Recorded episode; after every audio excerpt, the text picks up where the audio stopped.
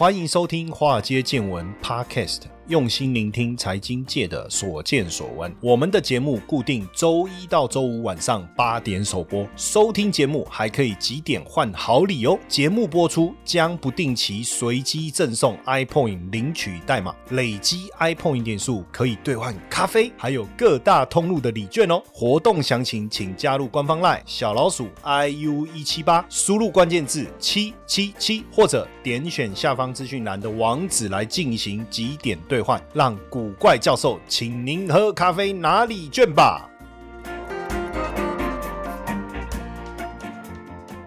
好，大家好，大家晚安，我是古怪教授谢承彦哈，欢迎大家收听这个我们今天的一个节目哈。那现在这个俄乌战争呢，持续的在进行当中啊，让我觉得越不可思议了。就是说，一个战争持续打下去，到底会给世界带来什么样的一个质变哈？那当然，我觉得呃，除了我们之前有聊的这个农产品哦，可能缺粮的这种危机之外，各位也也也当然你也感受到了这个通货膨胀的状况持续的在。在恶化当中哦，那俄乌战争从二月二十四号开打到现在哈，美国对俄罗斯的制裁是层面是越来越广，力道越来越强。那俄欧洲国家在配合上也几乎是无上限的在配合在经济跟金融方面的制裁。那对于抵制俄罗斯的石油跟天然气，当然大家有不同的一些想法，但是目前俄乌战争所导致的石油跟天然气价格大涨所衍生的一个危机，也让大家更为重视哈。联合国气候变迁委员会啊。在二零二一年的八月啊，公布了一份由两百三十四个科学家联名撰写的报告。这个报告当中谈到，越来越严重的气候危机是我们所有住在地球上的人类，因为以后搞不好我们不会住在地球了哈，搞不好会搬到月球、搬到火星，所以我就讲住在地球的人类要面临的历史工业。二零一九年其实就有提出一个欧洲绿色协议，当时就是以一九九零年的碳排放量为基础，到二零三零年的时候。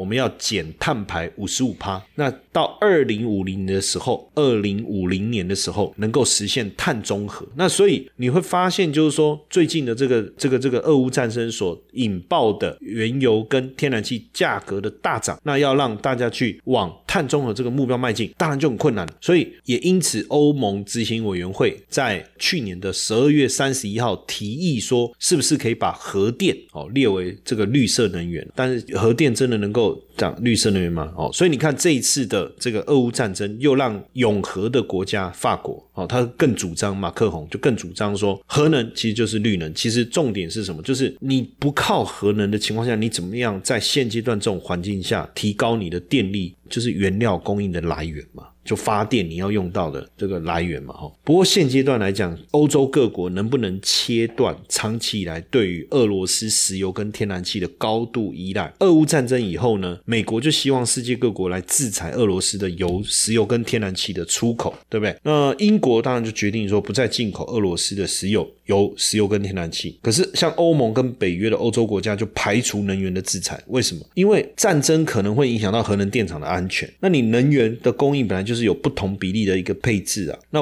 我怎么样，就是说去制裁俄罗斯这个部分，又不是制裁俄罗斯，我马上可以找到一个解决办法去解决能源供应的问题。那核能电厂呢？当然在欧洲很多地方都有，大家之前没有想到过会有什么问题，甚至没有想到一九八六年车诺比核能电厂的事件会不会再发生？哦，会不会再发生？没有人想那么多。但是你看这一次的战争，乌克兰全境用电一半的四座核能电厂，就它有四座核能电厂供。应乌克兰全国一半的用电，那有几个反应炉呢？总共有十五个。所以如果俄罗斯看疯了，他就直接啊去去去给你攻击那个核能电厂，哇，那怎么办？所以这影响会很大。当然就希望说你不要使用核电嘛，哈。那。这个瑞士呢，二零一七年废核公投以后，五座核能电厂陆陆续续除役。比利时有一半还是来自于核能发电，那他们也想要废核，那现在也慢慢的除役。可是呢，欧洲三成的原油、四成的天然气来自于俄罗斯啊，你怎么可能在短期一年、三年、五年就能够用再生能源来取代？这个其实相当不容易啊。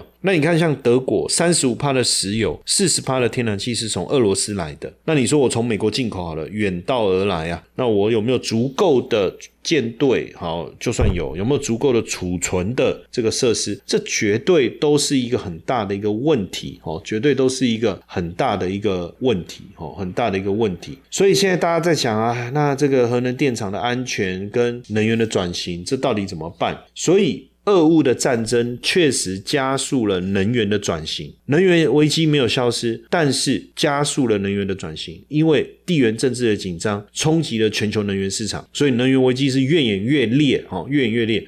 那所以这个。暗黑核心是谁？就是普丁啊，就是普丁啊。因为俄罗斯是世界上第三大石油出口国，第二大天然气出口国，出口全球百分之十到百分之二十五的石油跟天然气，还有煤炭，俄罗斯是高度仰赖。所以在这一次当中，它的冲击最深。当然，原本大家就想要做能源转型了，因为要往碳中和走嘛。这我一开始有有谈到，所以原本就想要赶在这个二零三零年呐，这这个减大幅度的减碳啊，甚至达到碳中和。所以在这个俄乌战争之下，就加深了欧盟想要脱离俄罗斯能源供应这样的一个决心，然后寻找天然气的替代。方案加倍投资再生能源，当然有的有有有的就觉得，那我应该要在加大核能发展计划，像法国就是这样想啊。然后比利时也决定把废核计划延后十年了。那英国也宣布要建造新一代的核反应炉。所以我不知道啊，反正为了解决一个问题，往往我们又创造了另外一个问题。那为了解决新被创造出来的这个问题，可能又会产生另外一个我们原本没有想到的问题。哈哈，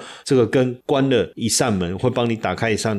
好像是有异曲同工之妙，对不对？那基本上能源依赖很难短期间之内减少，所以人类也说实在，你也不能自欺欺人了。你自欺的时候，我可以透过绿色转型哦，那能源不安全这个问题会消失哦，我可以不用再去 care 这些这些独裁者或这些狂人所带来的地缘政治的风险。但能源转型会不会扰乱一个国家的经济？肯定会啊。也是会啊，包括你现在，如果你要往绿色、绿能走，你还有电动车，那电动车有电池，电池里面有什么？有钴、有锂、有铝、有镍、有铜这些，那这些又被前十大供应国控制了全球百分之七十五的矿产，所以一样啊，这也是一个危险讯号啊。最最近的状况当然凸显了几个能源产业的一个风险。第一个，石油业的地缘政治的势力并没有因此而减少。那如果是这样的话，能源安全本来就肯定就是一个问。号啊，对不对？而且随着这么长时间的一个演变，反而石油的供应更集中在欧佩克和俄罗斯的身上。那再来，未来如果拥有这些绿色金属的这些这些国家，会不会也因此而挟天子以令诸侯啊？那所以呢，即便我们想要取得能源安全，但是要短时间之内做到，确实非常的困难。而且俄乌战争这个开打以后啊，反而让这个欧洲啊，为了摆脱能源的牵制啊。甚甚至核电变成是一个选项，核电变是一个选项，所以就像我刚才讲到的，不论是德国也好，哦，波兰也好，其实都高度仰赖俄罗斯，哦，都搞高度仰赖俄罗斯。那当然，俄罗斯入侵乌克兰到现在，哦，已经快快两个月了吧。哦，快两个月，那大家都在制裁它，当然就是导致了能源价格的高涨。三月中的时候啊，呃，有一个永续高峰会啊，就是有一场经济学者参加的哈。那当时他们在讨论如何因应俄罗斯原油供应短缺的一个方式，大家可能在讲说提升这个油气的产量啊等等哈。但是在这样的一个情况下呢，会不会导致全球的抗暖化的这个进度呢开倒车？啊，这个部分呃，确实会有这样的一个可能性哦。虽然说俄罗斯入侵乌克兰这一个多月以来啊，西方国家试着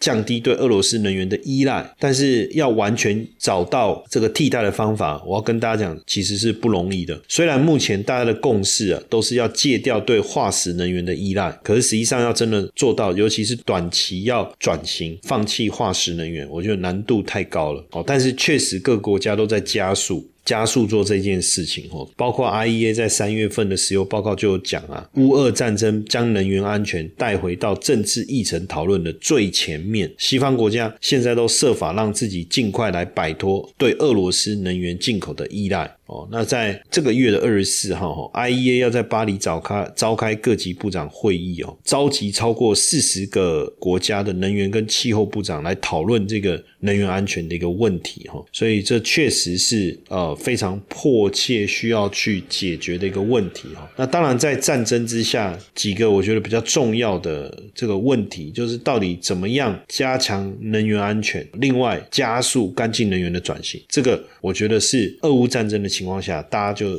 特别重视的两件事情。那因为这个战争呢，让能源危机变成全球现现在的主要的一个状况。因为呢，要解决温室效应的这个恶果，那 IEA 呢，在去年五月呢，推出第一份全球能源路线图，指引各国要如何在二零五零年达到零碳排，定了四百多个里程碑哦。举例哈，比如说二零三五年就停止销售石油车，二零四零年电力行业要达到零碳排，那目标是什么？就太阳能、风电跟核能。那所以如果你要去看懂这件事情哈，基本上你就会发现，到二零三零年全球太阳能的新增的产能要大幅度的增加，还有风力发电新增也要大幅度新增产能，基本上会是二零二零年的四倍哦，二零二零年的四倍。那因为现在全球有一百三十个国家宣布要推动二零五零年近零碳排，中国是二零六零年，所以在这样的情况下，当然碳中和的趋势你就要看懂，比如说电动车哦，绿能，绿能又包含太阳能跟风力发电，还有一个叫储能电池哦，那这些呢就会是跟这个绿能有关的股票哦。好，那当然油价呢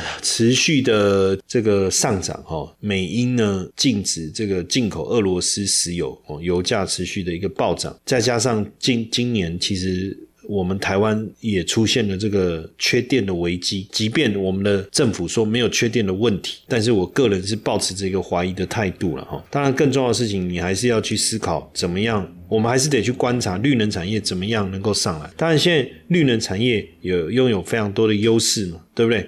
哦，包含石油价格的一个大涨所带来的一个优势，加上这个绿电族群有政府招标工程，加上上游的价格下跌，那加上我们现在用电的市场兴起，出现了新的这个商业模式哈，那所以对于这个绿能相关族群来讲，绝对就变成是一个非常好的一个机会哦。所以像之前我都我就有聊过嘛，我说像太阳能哦，那太阳能里面有一些股票啊，像安吉啊、联合再生啊、达能啊、国硕。元晶、台盛科、硕和茂迪，这些都是太阳能概念股，还有了，还有。但是呢，我就念这几个哈，那还有像离岸风电，像大雅、雅力、星光钢、台达电哦、华晨等等哦。那所以几个公司我们有聊过的，我们来看一下哦。像这个中兴电工哦，它就在冲它的绿能事业。二零二二年还要推商用的氢能车，这是台湾的重电设备大厂这几年来积极的在往这个绿能发展哦。不止开发全台最大的地面型的太阳能暗场哦，并且从事新能源、氢能的开发哦，氢能的开发，而且转型呢，也带动他们的绿能事业哈。太阳能电厂也陆陆续续完工哦，也陆陆续续完工，因为它就是把触角伸到下游的太阳能电厂的一个经营了。所以为什么最近它的股价突然之间大幅度的一个上涨？但是中兴电工也不是最近才开始才投入这个氢能事业，氢啊，氢气的那个氢啊哈。那其实二零零八年他们就就已经投入相关的一个研发。那现在呢？因应全球现在的一个变化哈，所以中兴电工呢也把氢燃料电池投入在备源电力这一块的运用啊，跟民生息息相关的电信基地台啊，还有很多这个伺服器啊，都要二十四小时的运作哦，那所以不能断电嘛，那怎么办呢？所以中兴电的这个概念啊，其实就是一个一个非常好的一个备源电力啊。那中兴电工就是中兴电哦，开发出了货柜型的分散式加氢站，也就是要往这个方向来走。再来就是大雅电缆哦，这个之前我有跟大家聊过，大雅是目前台湾唯一具备超高压电力电信传输呃七包线产品线的制造商哦。基本上来讲哦，近期他们也在发展这个余电共生哦，等于是大雅现在从电线电缆往这个太阳能、离岸风电，还有这个波浪发电这些电缆啊来走嘛，但也开始投入。哦，开始投入相关的领域哦，像全台最大余电共生案哦，就是由大雅跟云豹能源哦，他们砸重金哦，拼今年要完工的哈。那所以这个再生能源的部分哦，像这个大雅集团哦，就是大雅嘛，它的子公司叫大雅绿能哦，就花了六十亿打造一百六十公顷的余电共生的光电厂，这个余电共生的部分，所以等于力拼这个余电共生了哈。那大雅集团跟这个巨恒科技哦，巨恒科技，那其。在二零二零年，当时就已经完成了这个新中电液学甲电厂，那替太阳能打了一剂强心针嘛？因为你这个有土地变更的过程，还有就是你搭建这个太阳能板的技术，怎么样做到一加一大于二嘛？吼，对这个养鱼业者来讲也是好事，又可以额外赚到外快，那其实何乐而不为？吼，那不过鱼电共生呢，这个成本可能相对会比较高啊，是不是能够广泛的这个这个推广？哦，当然还要值得。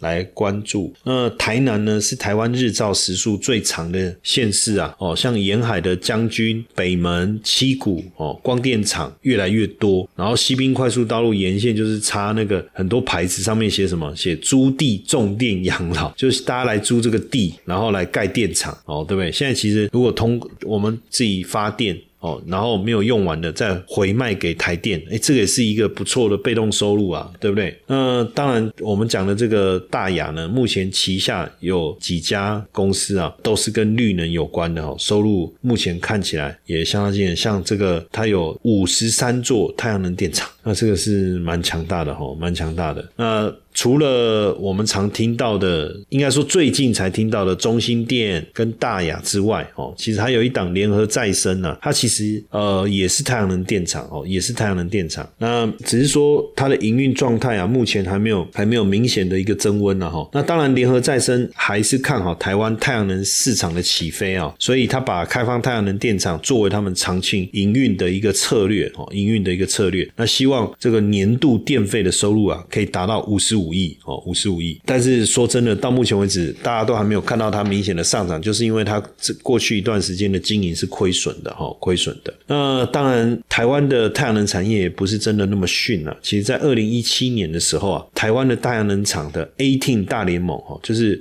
新日光、玉金、三阳科等等哦的一个合并案哦，当然也希望能够去打国际杯哦，去打国际杯。基本上哦，未来太阳能公司哦，如果真的要蓬勃发发展哦，千万不要只是做代工厂哦，不要只是做代工厂，所以这就是再生能源的一个想法哦，再生能源的想法。那他们凭着这个呃技术的优势哦，还有政府资金的益助哦，把台湾的绿能产业哦带出一个新的商业模式，不再当这个中国的代工厂，而是呃来经营这个电厂哦。然后当然这样的一个一个转变啊，确实是一个非常大的优势。那太阳能制造业哦，过去的包袱是什么？就是赔钱货、撩急。一样哦，可是我们看像这个太阳能厂联合再生，第一季的营收就逐月增高啊，三季的营收累也也不错啊，累计第一季合并营收超过四十六亿啊，年成长率超过五十五帕，将近五十六帕，所以等于是在这样的情况下，毛利率又提升，那当然单季转亏盈的可能性就很大了。其实过去是联合再生经历了什么？就是减资弥补亏损，对不对？打掉所有的包袱，那所以现在没有包袱的情况下，当然。他们要更努力的去去打拼了。这个台湾去年呢，太阳光电累积。